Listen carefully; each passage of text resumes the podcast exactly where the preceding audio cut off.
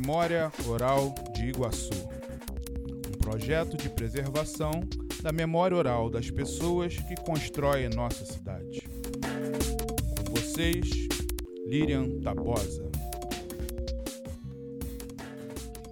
Meu nome completo é Maria Lilian Tabosa Machado. E que artisticamente eu uso só Lilian Tabosa por eu escrever alguns poemas, algumas coisas, então uso os dois nomes para colocar nas coisas que eu escrevo. Lilian Tabosa. Sou cearense, nasci em 1932, é, estou atualmente com 88 anos, mais lúcida. Posso estar com as pernas fracas, usando uma bengala, como estou, mas a minha mente continua perfeita e de esquerda, como sempre foi. E como é que Nova Iguaçu entrou na sua vida? Ah, assim. Um irmão compra uma casa para os meus pais em Cabo Sul. E manda buscar os meus pais no Nordeste. Antes disso, isso por quê? Porque estávamos no Rio, esse meu irmão, que era da Marinha, e eu já estava no Rio de Janeiro como funcionária do DNE, Departamento Nacional de Estradas de Rodagem, que hoje tem outro nome, né? Eu já era funcionária também do DNR no Ceará. Eu vim transferida para o Rio. E aqui eu me encontro com esse meu irmão. E ele se anima todo, né? Ele chega aqui, visita Nova Iguaçu. Aí soube que tem umas, tinha umas casas para vender em Cabo Sul. Aí ele veio olhar, as casinhas todas eram do mesmo modelo, tudo igualzinho, tudo bonitinho. Aí ele se encantou com a serra de Madureira e achou tudo muito bonito, né? É, essa é, é, a maneira do cearense ver. O cearense é, é um povo assim muito sentimental, né? Então ele disse, vou comprar uma casa para o meu pai aqui. E comprou. Aí avisa os meus pais, e meus pais dizem, ah, queremos, vamos, vamos para lá. Aí meus pais vieram com os outros meus irmãos menores, então, e ficaram na, na casa, nessa mesma rua que, que até hoje é a Rua Campista, né? Então, lá os meus irmãos pequenos estudaram no Iguaçuano, né? E os que já estavam grandezinhos continuaram os estudos em faculdade. Ou, naquela época nós tínhamos o ginásio, nós tínhamos o científico. Né? Eu já terminei o científico no Rio, né? no Rio de Janeiro, terminei o científico aqui. Então foi assim. Aí os maiores trabalhavam e estudavam no Rio, final de semana a gente vinha para cá no Sul. E aquilo ali era uma paz, isso aqui era uma paz, era, era bonito, né? E os meus irmãos então pequenininhos, que nunca tinham visto uma vaca, né?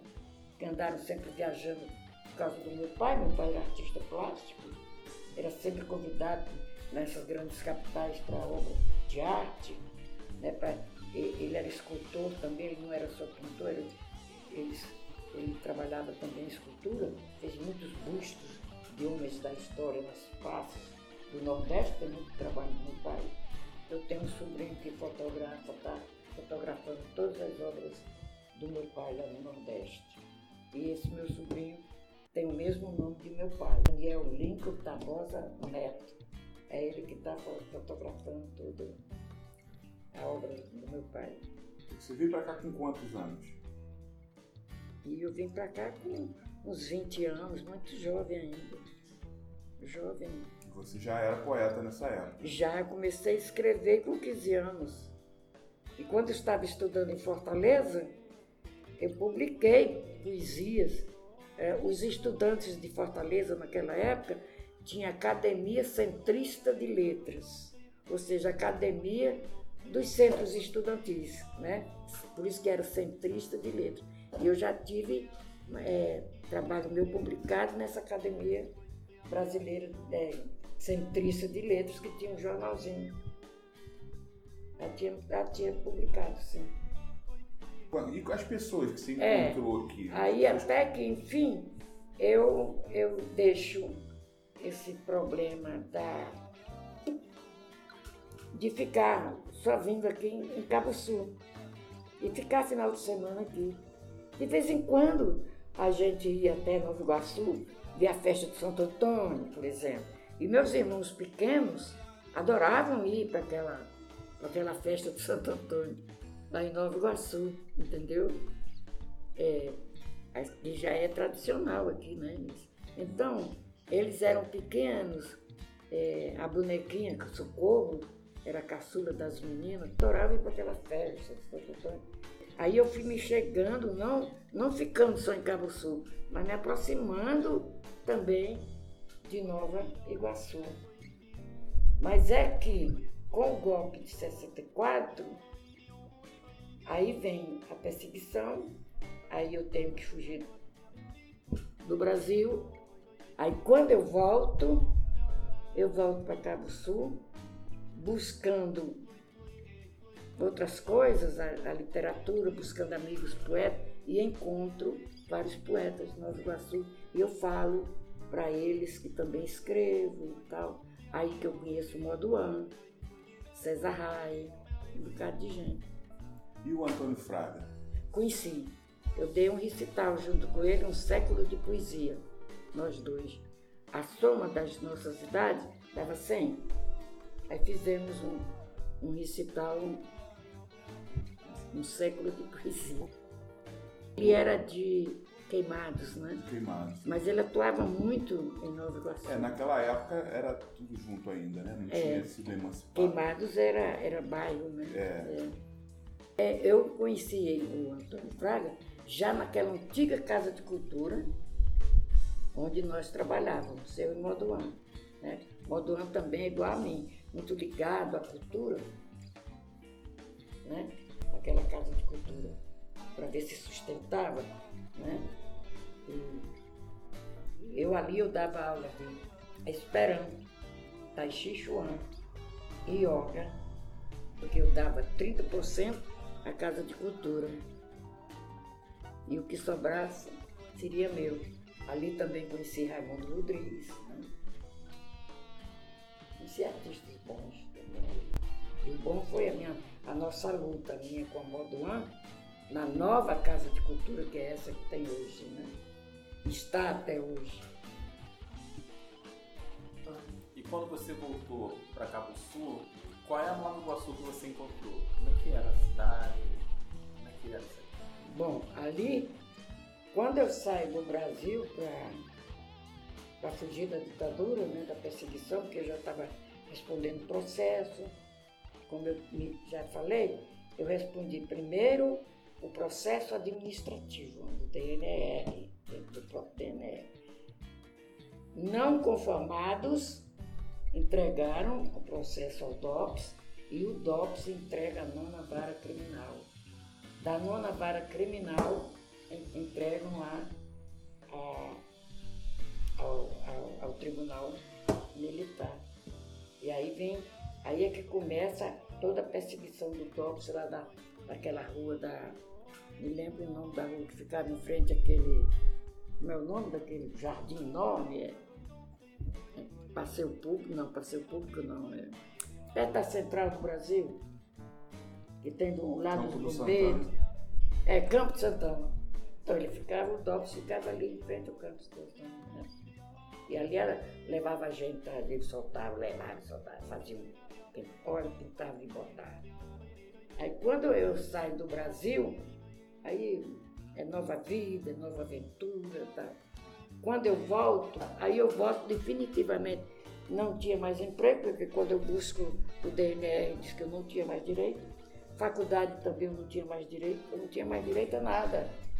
Aí fiquei desempregada, fiquei, fiquei procurando ganhar algum tostão dentro de Cabo Sul dando aula particular. Entendeu? Como é que era Cabo Sul? Era pouca gente, né? Quase todas essas casas que é, eram famílias, né? Era pouca gente, não era muita gente como hoje. Mas tinha qual ano é? Que ano era esse? O ano. Rapaz, eu não estou bem lembrada não. O ano que eu voltei, deve ter voltado lá para 68, 70 no máximo. Porque eu só voltei quando a minha advogada falou assim, oh, se você quiser voltar para o seu país, você pode voltar, porque foi aberto lá para os exilados regressarem. Eu vim na mesma época do Brizola, acho que foi 70 por aí. É, eu voltei no mesmo dia do Brizola. Mas aqui era uma, uma região. É, era, famílias. Era rural, era já era mais ou menos rural. Uma vila. Não, mais tinha ou menos. formação de religiões, tinha uma igreja. O que, que tinha aqui? Tinha mais macumba do que a igreja protestante. E hoje é o contrário, mais igreja protestante do que macumba, do que terreiro. Né? É. Tinha muitos terreiros? Tinha muitos terreiros de macumba mesmo. Igreja protestante que não tinha. Hoje é o contrário, muita igreja evangélica aí. Né? Brizola volta em 79. Então, eu voltei em 79, eu volto junto com ele e fundamos o PDT, lá na 7 de setembro. Né? Então, fala, fala um pouco dessa época, né? dessa tua militância política no, no PDT, fundação do PDT. Ah, é, ficamos, ficamos assim. É, fundamos o PDT, trouxemos para Nova Iguaçu um diretório e para várias cidades do, do estado do Rio de Janeiro tinha diretório do PDT. Né? O PDT é, ia muito bem com as ideias do Brizola, aquelas ideias socialistas dele, que ele tinha, né? Então ia muito bem. Infelizmente houve muita, muita, muita deslealdade. E aí a sua vida artística dentro da cidade, né? Aí foi bom, porque eu me encontro com o Moduan, eu conheço o, César Rai, né? Eu conheço essa turma, o César Rai vem com o jornalzinho de Ismael Público, começa também a publicar poemas meus. O Moduan se junta a mim, nós dois lançamos um, um livrinho chamado é, Líria Antabosa versus Moduan Matos. Foi a primeira obra de nós dois. E foi essa, Líria Antabosa versus Moduan Matos. Foi a nossa primeira obra juntos, entendeu? E aí a gente lança esse, esse folhetinho, esse, esse livrinho, muito michuruquinho, mas civil, né? E aí a gente vem. Aí, aí já vem com, com, com propósito de recital, né? Vamos dar um recital aí. E a gente começa a dar um recital na própria Casa de Cultura. Né? Depois eu falo para o César Rai, vamos atravessar as fronteiras de Nova Iguaçu e levar a arte a outros locais.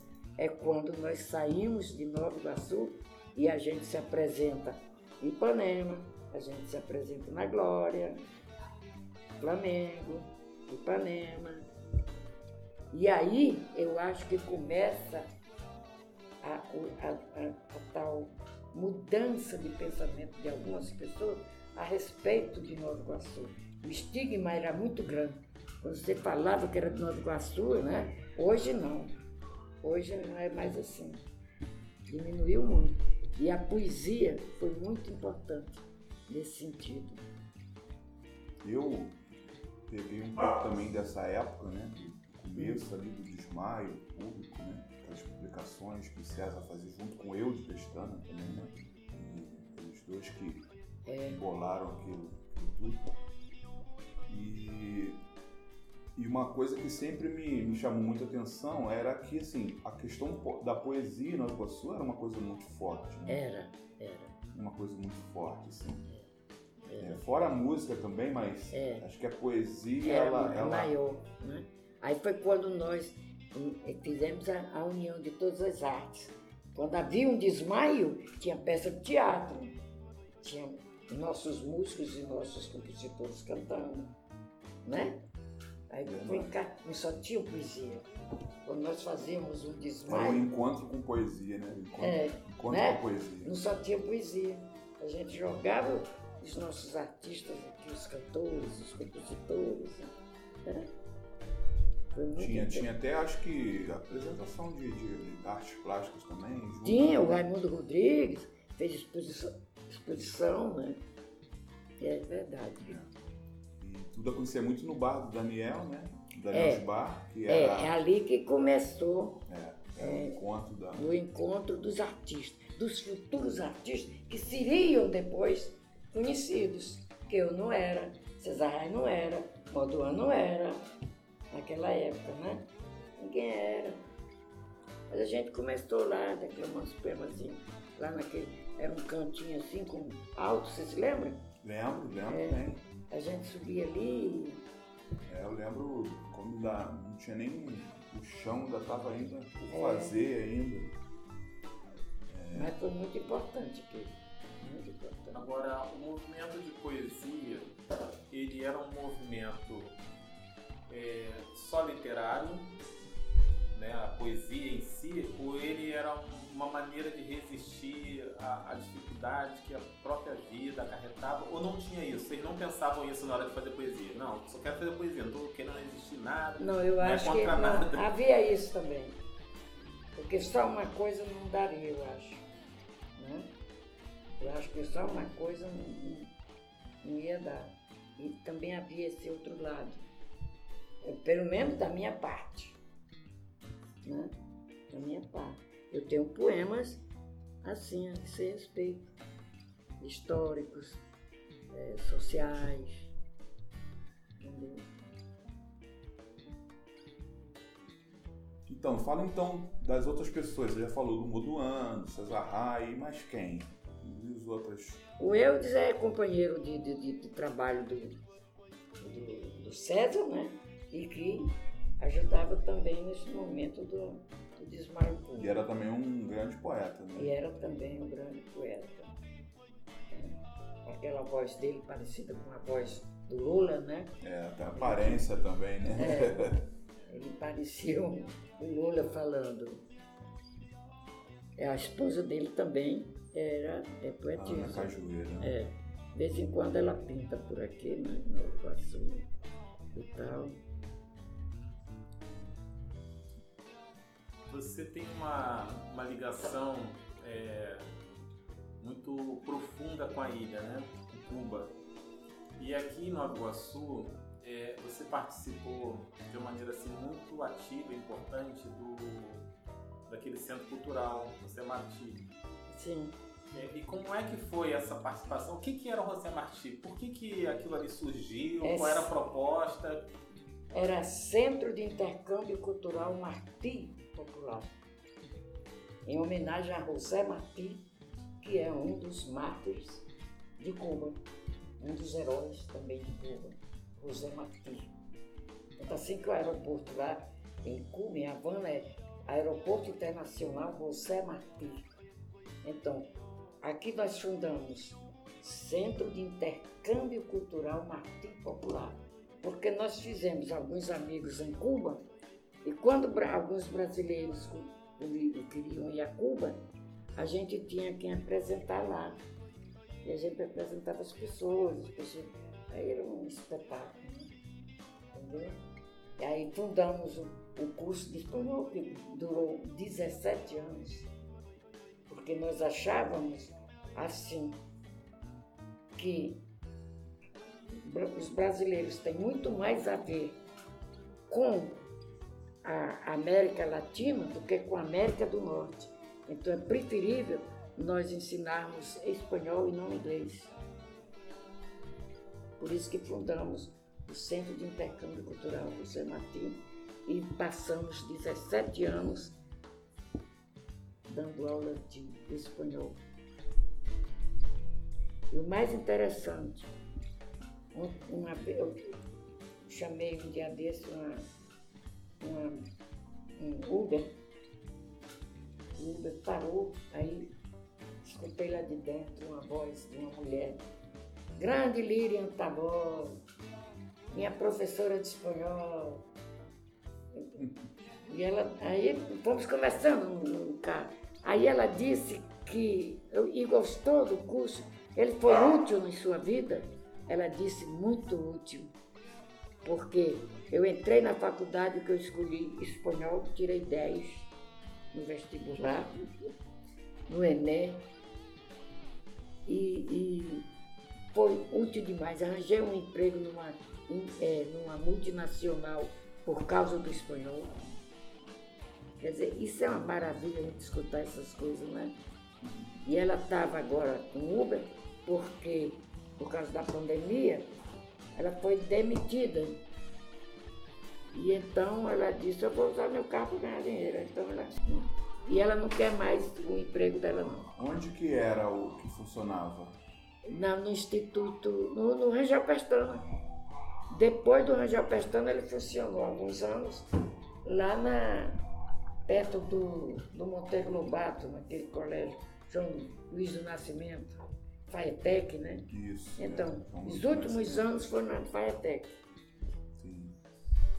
É, e então alunos nossos iam para Cuba, a gente tinha que apresentar lá, cubano quando chegava procurava gente aqui, é assim. Eu lembro que tinha um, um movimento que o pessoal saía daqui para ir ajudar lá na época de, de, de colheita, não é? Não tinha Era, uma coisa tinha. assim? Mas isso foi na época do Che, quando o Che estava em Cuba antes de ir para guerrilha em Santa Cruz da Sierra. Aí ele fazia esses movimentos internacionais, né? cortar cana, porque eles têm muita cana, né? Eles vivem de açúcar praticamente, eles exportam açúcar, né? é uma ilha sem muito recurso, não, não tem muito. O melhor foi isso que o Che fez, foi a criar a medicina lá e criar esse tipo de educação, que eles exportam tanto a medicina como a educação. São bons em esportes, ontem eu estava assistindo um jogo de vôlei, tinha dois cubanos jogando em time brasileiro. Eles exportam também o esporte, né? Técnico, vôlei, basquete, porque lá na, na a educação que o Che conseguiu em Cuba foi assim. A criança diz qual é o esporte que quer praticar. Ah, tá muito bem, é esse? Então, aí ele, ele passa uma temporada naquele esporte. Depois, numa determinada temporada, pergunta, vai continuar nesse ou quer mudar? Aí ele não quer continuar nisso, às vezes, não, agora eu quero outro esporte. Aí vai, entendeu? Aí quando chega lá em cima, no, no ápice da pirâmide, ele é, pode ir para qualquer país do mundo que ele é bom em esporte. Eles exportam também o esportista. Então, Nossa. aproveitando então, você cita, fala do, do Che Guevara, seu encontro com ele, como é que foi? O meu primeiro encontro com o Che foi na União Nacional dos Estudantes, na Praia do Flamengo.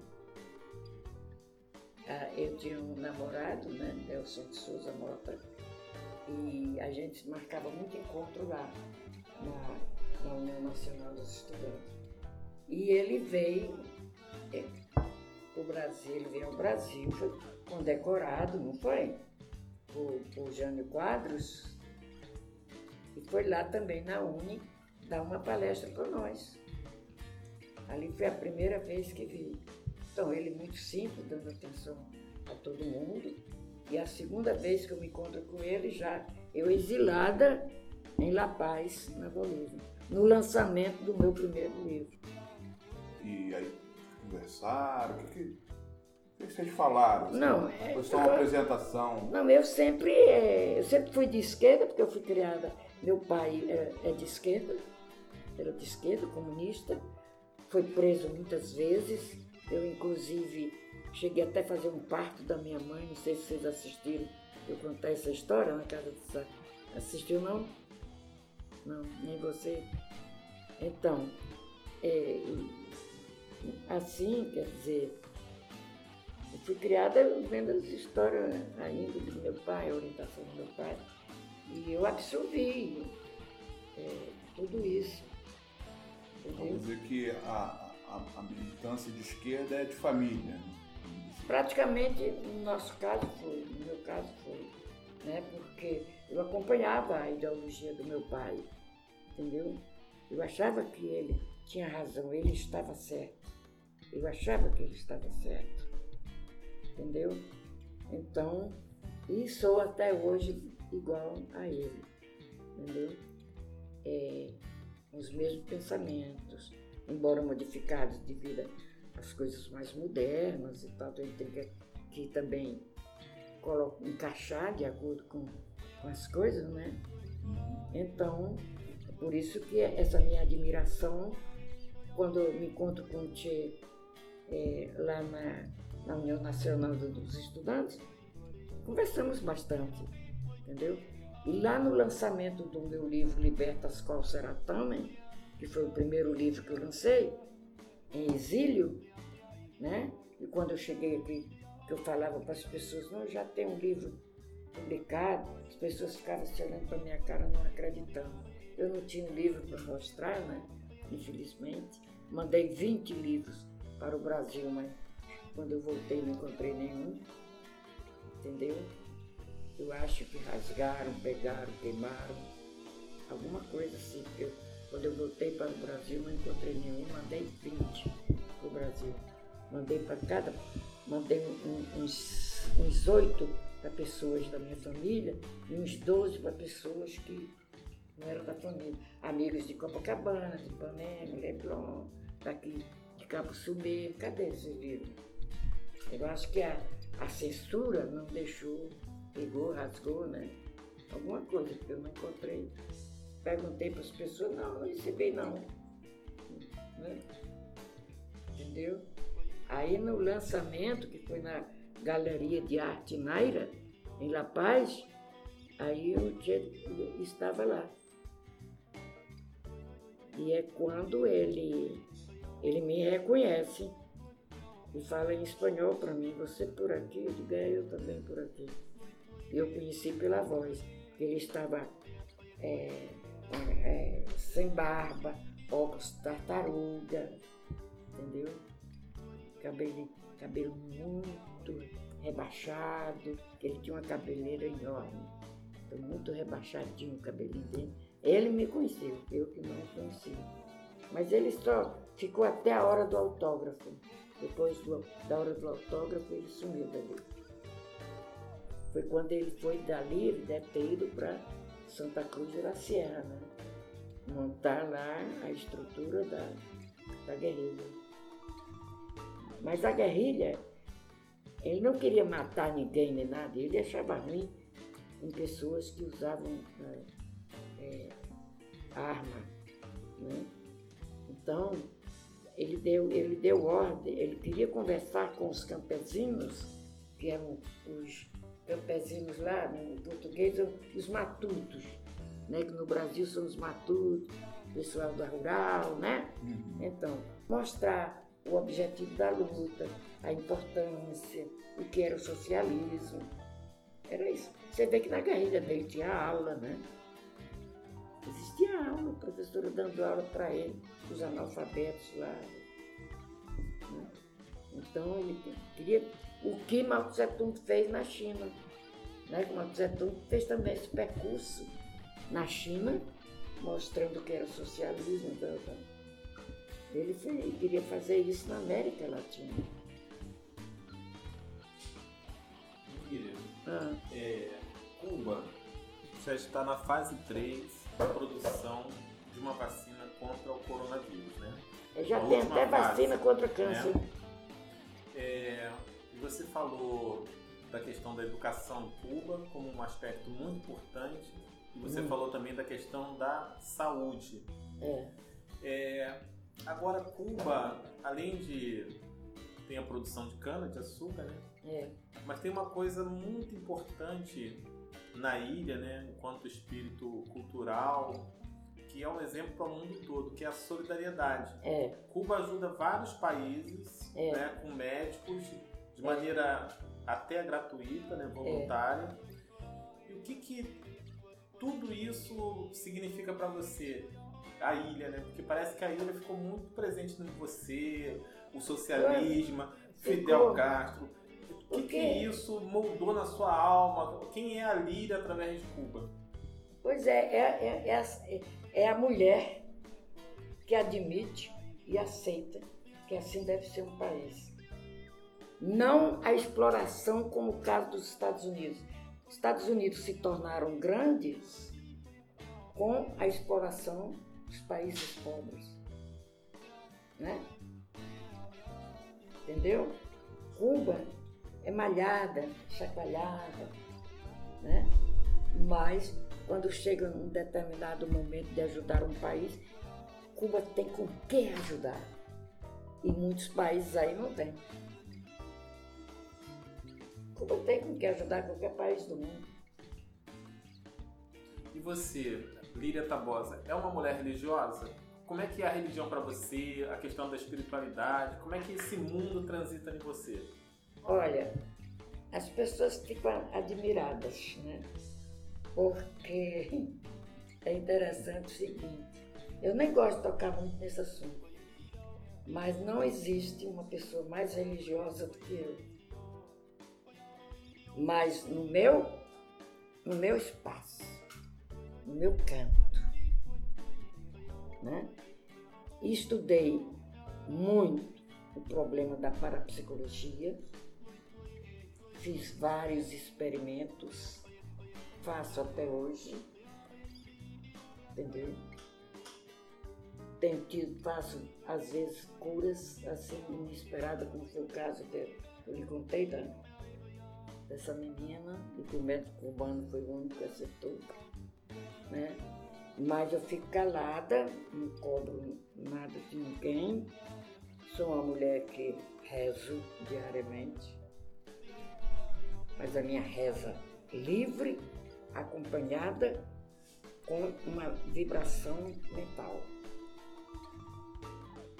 Entendeu?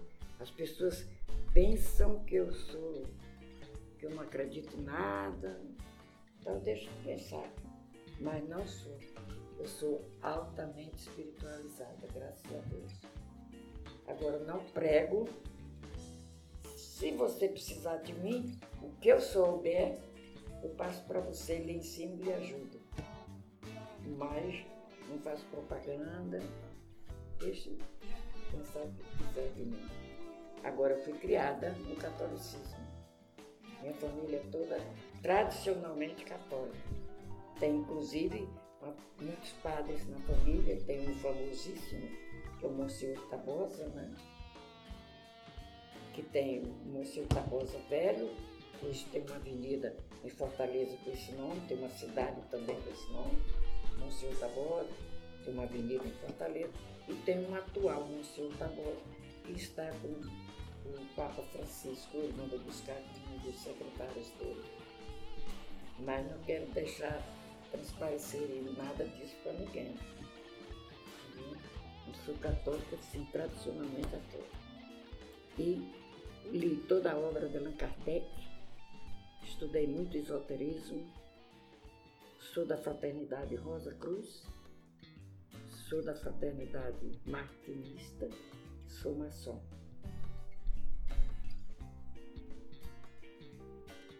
O que mais? Muita coisa, né? é, para a gente estudar, né? Porque a Ordem Rosa Cruz é, é uma fraternidade secreta, você estuda muito. É uma monografia por semana. Também já fiz todos os graus. De todas elas, já fiz todos os graus. Agora, estudo a Bíblia profundamente, porque a Bíblia não é isso que as religiões fazem, inclusive o protestantismo. Entendeu? Você descobre na própria Bíblia numerologia, você descobre na Bíblia tarô, você de astrologia. Tudo tem lá, claro, não vê quem não quer.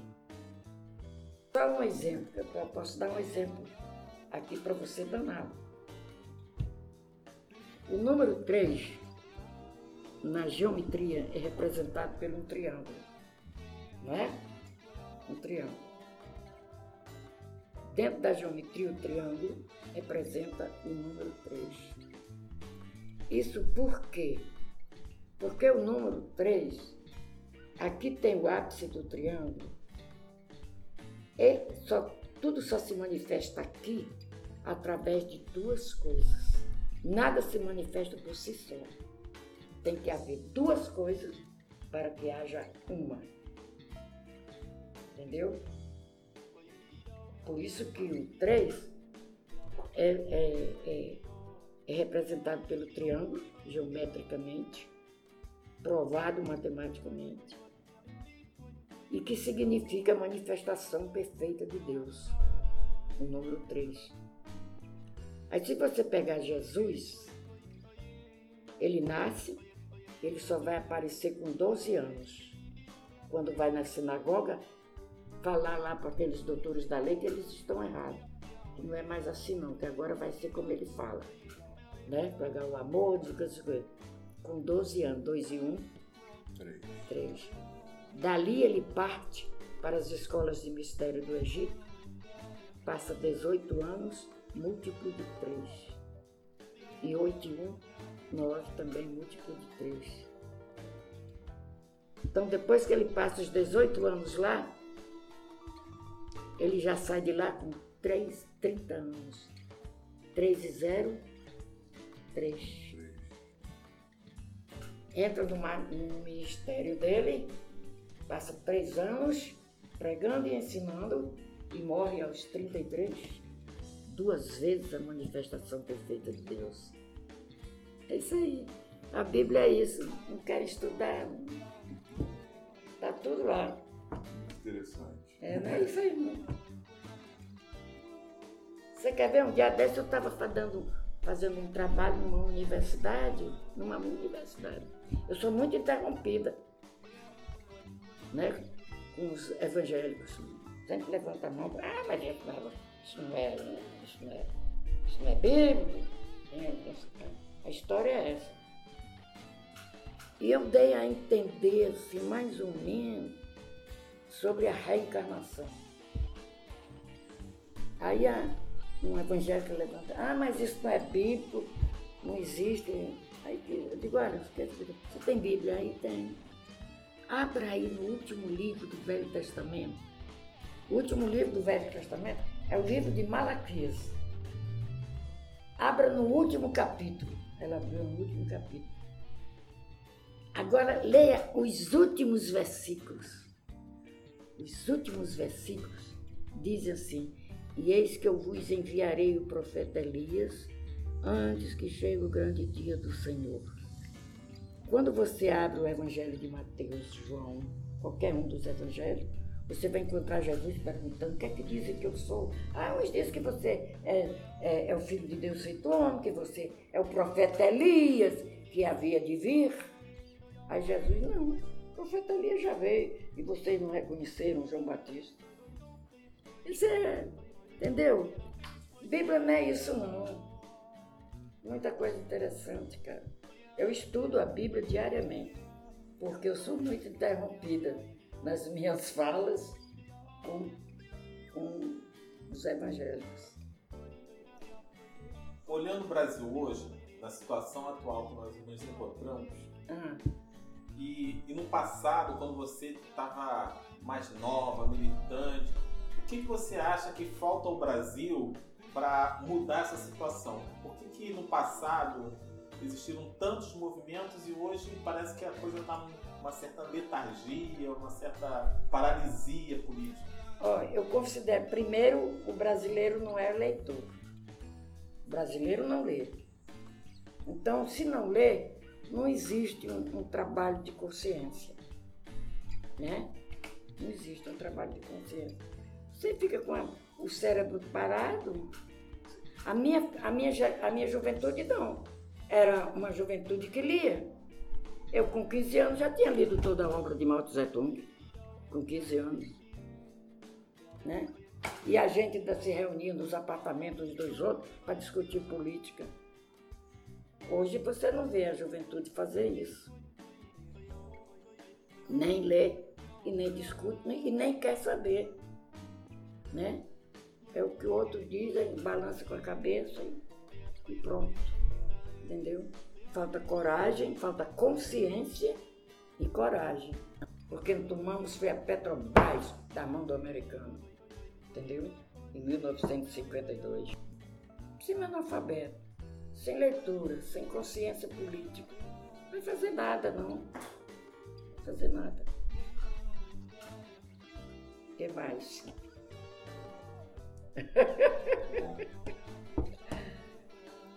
Uma, uma, pergunta que eu, que eu pensei assim, é, o que você acha, Miriam, que você deixa como legado né, para a cidade de Nova Iguaçu, né, mais especificamente? Olha, eu acho que eu deixei minhas obras, meus livros, meus poemas, deixei meu exemplo de honestidade, de trabalho, de luta, entendeu? Eu acho que eu deixei bons exemplos. E lamento profundamente não ter condições de fazer mais hoje, com a idade que eu tenho. Só se falar, só falando é que eu faço alguma coisa. Né? Porque fisicamente. Mas já é muita coisa. É, é como disse, é aí eu fui lá ter uma aula com a Líria, né? Fala às vezes assim, eu fui lá conversar com a Tabosa que foi uma aula. Esse. Engraçado. É, mas é verdade. Eu já conversei muito com você, mas muita coisa que eu nem imaginava, que eu não sabia. É, que bom. É, aí a gente vai sempre vendo mais alguma coisa. No período em que você ficou presa e exilada, o que que esse conhecimento da energia, de Deus, foi para você? O que, que ele serviu para você durante aquele período tão difícil? Como é que foi esse período de exílio ali na Bolívia? Como é que foram as condições? O que, que fez você sair dali viva? Foi justamente, é, é, olha só, existe um, um, algo no interior da cabeça da gente, chama-se intuição. Eu seguia muito, quando eu estava fugindo do Brasil, eu seguia muito a intuição. Eu acho que essa intuição me livrou.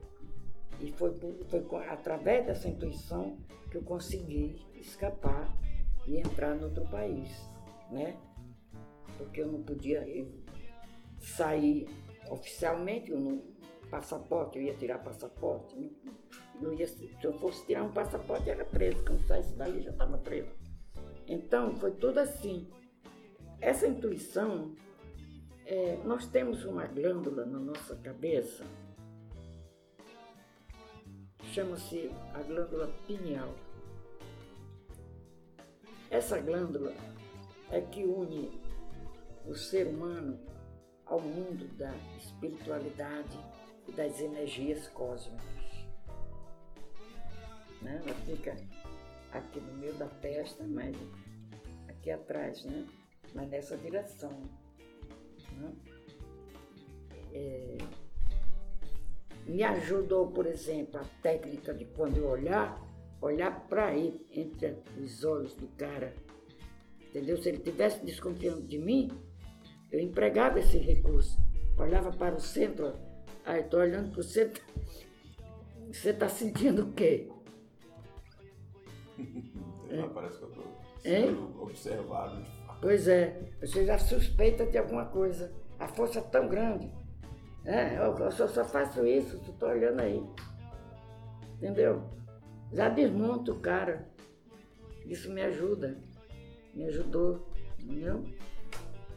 A intuição, essa técnica de olhar, suspeitava de um cara, encarava e. Entendeu? O cara saía de fininho, nem perguntava quem eu era. Na prisão, e na prisão, é, também, matam o Che Guevara lá, lá vamos prender a Tabosa, que a Tabosa era amiga do Che. Aí me, me levam preso, o Dick, lá era chamado de Dick, Dipudop daqui. Lá era DIP. Fiquei 33 dias. Só quem ia lá me ver era a minha advogada, a doutora Mary. É quem ia, Galhardo Franco, é quem ia lá me visitar. Né? E eu ficava lá naquela cela, né? Que que eu não perdia, não, não, não me lastimava. Não, eu entrei, entrei aqui, mas eu vou sair daqui.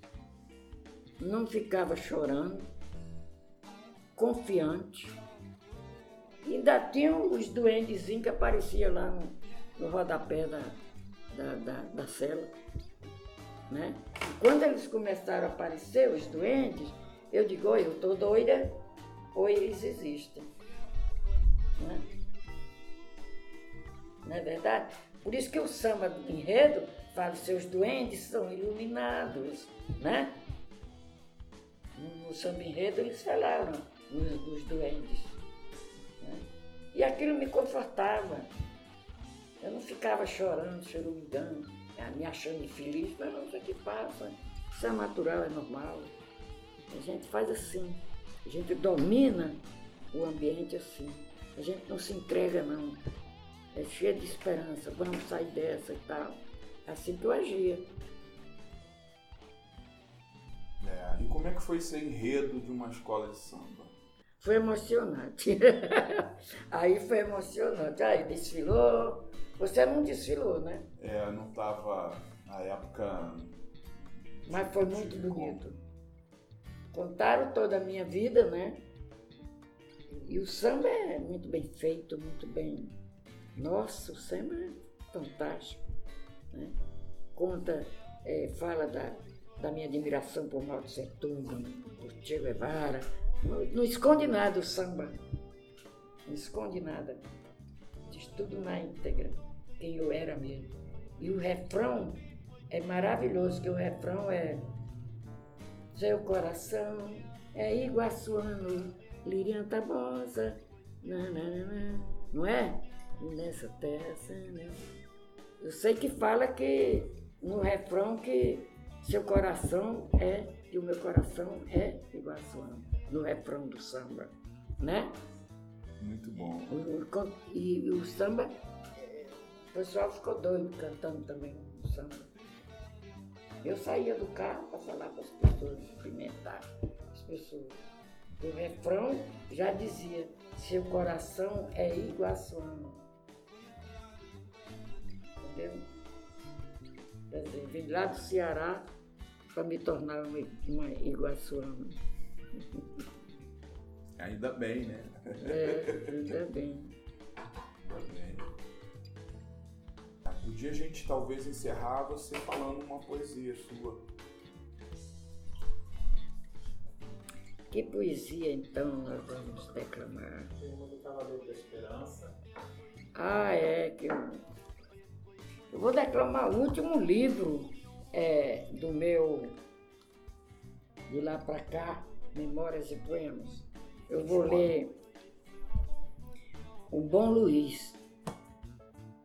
Eu tive um Luiz em minha vida, um Luiz que presta, sem arestas, pregador exímio do socialismo. O Luiz sabia falar, livre ou preso, era o senhor Luiz Carlos, inspirador de memórias de um cárcere, para depois, se não falha a lembrança, se transformar no Cavaleiro da Esperança. Jamais esse Luiz será esquecido. Tão político esse Luiz Carlos que deixou na história a sua própria história, chamando atenção para os menos favorecidos. Nessa vanguarda, o Luiz Carlos, o Luiz Luz, o Luiz Humano, o Luiz Foice, o Luiz Martelo, o Luiz Estrela, o Luiz que presta, Luiz Carlos Prestes. Muito bom. É bom? Que bom. Muito bom mesmo.